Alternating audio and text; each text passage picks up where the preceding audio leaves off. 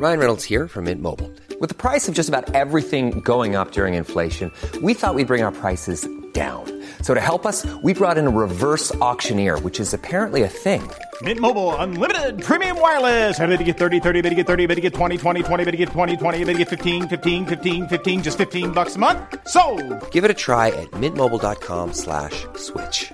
$45 upfront for three months plus taxes and fees. Promo for new customers for limited time. Unlimited more than 40 gigabytes per month. Slows. Full terms at mintmobile.com.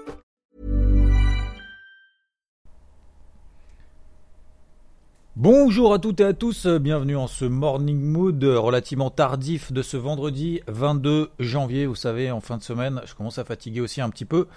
Euh, sachant que bon, sur les marchés, c'est pas non plus la panacée. Euh, on a euh, sur des indices américains des nouveaux records historiques. En tu en voilà. Hein, je veux dire, c'est un peu dans la lignée de la tendance de ces dernières semaines, de ces derniers mois, je dirais même de ces dernières années, euh, que ce soit sur le Dow, le SP500, le Nasdaq qui a explosé euh, hier, euh, plus 0,8%, alors qu'en Europe on était à moins 0,7 sur le CAC, sur le DAX on a terminé à moins 0,11. On a des indices qui sous-performent, comme par exemple l'IBEX qui a perdu 1% hier. Et toujours la même chose, après il y a des indices qui surperforment, bah, notamment le secteur des technos. Donc premier le Nasdaq, deuxième le SP500, je vous rappelle qu'il y a quand même un tiers euh, des valeurs qui composent l'indice SP500 qui sont des technos. Et, euh, et ensuite le Dow Jones qui est un peu plus euh, un peu plus larvé, qui a terminé dans le rouge, mais bon, ça va. Pas péri dans la demeure, et oui, pourquoi? Parce qu'on est toujours dans les tendances haussières, parce qu'on a toujours des MM20 Daily qui sont nés au point de repère. La MM20 Daily, par exemple, sur le Dow Jones, elle passe à 30 700 points. On a, par exemple, sur le Nasdaq, qui à 13 004, euh, la MM20 Daily, elle passe à 12 009. C'est-à-dire que même si on va à 12 009, même à court terme, même si le Nasdaq perd, alors je suis en train de faire le calcul avec vous, euh, même si le Nasdaq perd, allez, à la louche, entre 3,5 et 4%, là tout de suite en ligne droite demain, on sera toujours en tendance haussière à court terme. Voilà. Donc tout ça pour dire que euh, faites attention à ne pas confondre entre vérité et réalité. La vérité, c'est de se dire ah ça y est, le CAC a perdu 0,6%, c'est le crack du siècle. Euh, je pense qu'il faut aussi avoir un petit peu euh, d'humilité et de éviter de travailler avec l'émotion parce que plus on travaille avec l'émotion, plus ça va être très très compliqué à moyen long terme. Ça peut marcher, ça peut marcher à très court terme l'émotion, mais ça marchera pas à moyen long terme parce que du coup on n'aura pas de méthode de trading, etc., d'investissement. Euh, vous l'appelez comme vous voulez et voilà. Donc bon, globalement on a une petite phase de conso.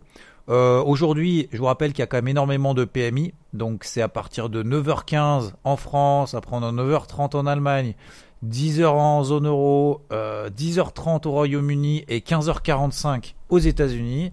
Euh, alors ça veut pas dire qu'il faut pas trader avant ça, ça veut pas dire que ça va forcément apporter de la vol, mais voilà, euh, peut-être sur ces horaires-là, regardez un petit peu si ça bouge et ça permettra peut-être d'ajuster ses positions voire d'en reprendre si jamais il y a des gros mouvements dans le sens de vos plans qui se déclenchent. Concernant les indices, euh, là on a fait une petite phase de conso latérale euh, cette nuit euh, sur, les indices US, donc sur les futurs, etc. etc.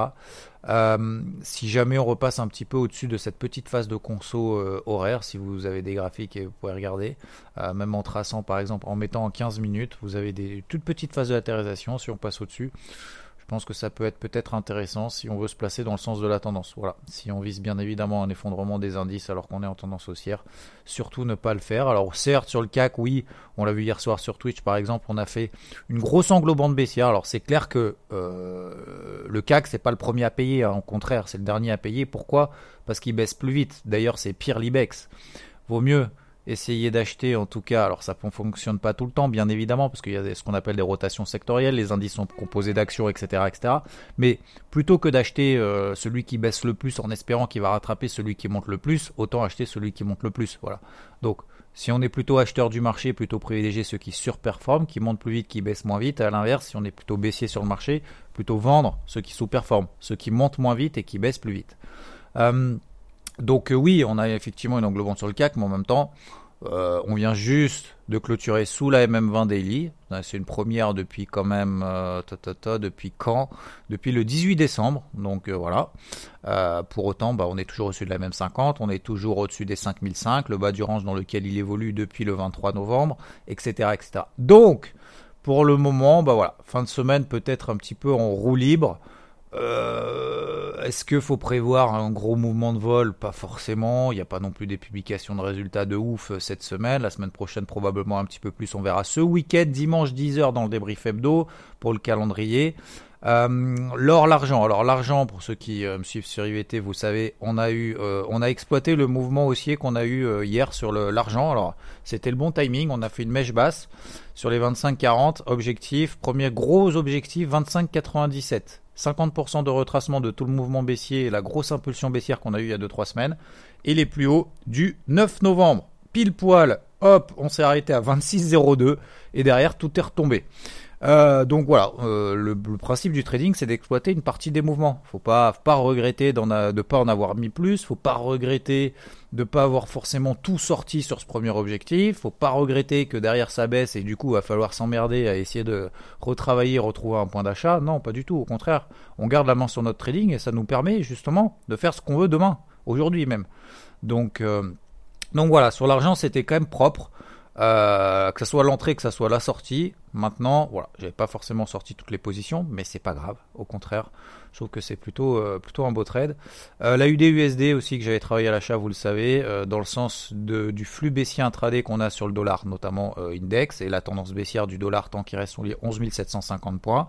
on a pris 60-70 pips, puis là pareil, c'est en train de retomber. J'avais mis un stop win pour éviter justement bah, de rester en position et de remettre finalement à un instant T, encore une fois, lorsqu'on était à 0,7780, j'avais un objectif un, tout petit peu plus ambitieux. Mais euh, ça sert à rien de garder une position euh, à 20 points de l'objectif alors qu'on a encore notre stop à 70 voire 80 points du cours en temps réel. Vous voyez ce que je veux dire? C'est de risquer finalement euh, d'avoir comme ambition 20 pips de plus et en risquer encore 70-80. Pas sûr que le, jeu envahit la chandelle. Donc euh, voilà, je préférais sortir aussi là-dessus. Et, et, le Bitcoin il arrive dans une grosse grosse zone de, de support, c'est autour des 32 000. Alors on est juste un petit peu en dessous. Hier on a réagi un petit peu au-dessus. Bon bref, on a fait une grosse mèche basse sous les 29 000 dollars. C'est quasiment la MM50 daily. Euh, c'est une grosse zone latérale parce que ça correspondait à des grosses mèches qu'on a fait le 4, 5 et 11 janvier, voire peut-être même le 12 et le 13 janvier. Donc là, euh, ça y est, on est dans l'œil du cyclone. Maintenant, il va falloir sortir dans le bon sens. C'est-à-dire qu'il va falloir vite rattraper les 33 500, 34 000 dollars, très très vite. Sinon, il va y avoir une pression baissière qui va s'installer et ça risque de durer un petit moment. On avait un triangle symétrique, fallait qu'on en sorte par le haut au-dessus des 38 000 dollars, on l'a jamais fait. Donc là, on a une première alerte baissière, on a une grosse zone là d'intervention potentielle. Et par contre, il va falloir que ça réagisse tout, de suite. Voilà, je vous souhaite une très belle journée. Veuillez m'excuser un petit peu du retard, mais vous l'avez quand même. Et je vous dis du coup, peut-être à demain sur la chaîne YouTube Interactive Trading. N'oubliez pas de vous abonner, d'activer la cloche pour savoir s'il y a une nouvelle vidéo demain. Et sinon, dimanche 10h dans les briefs hebdo. Bonne journée, bon vendredi à toutes et à tous. Et très bon week-end si j'ai pas l'occasion de vous revoir d'ici là. Ciao, ciao! Hey, it's Danny Pellegrino from Everything Iconic. Ready to upgrade your style game without blowing your budget? Check out Quince. They've got all the good stuff, shirts and polos, activewear and fine leather goods, all at 50 to 80% less than other high-end brands. And the best part? They're all about safe, ethical and responsible manufacturing.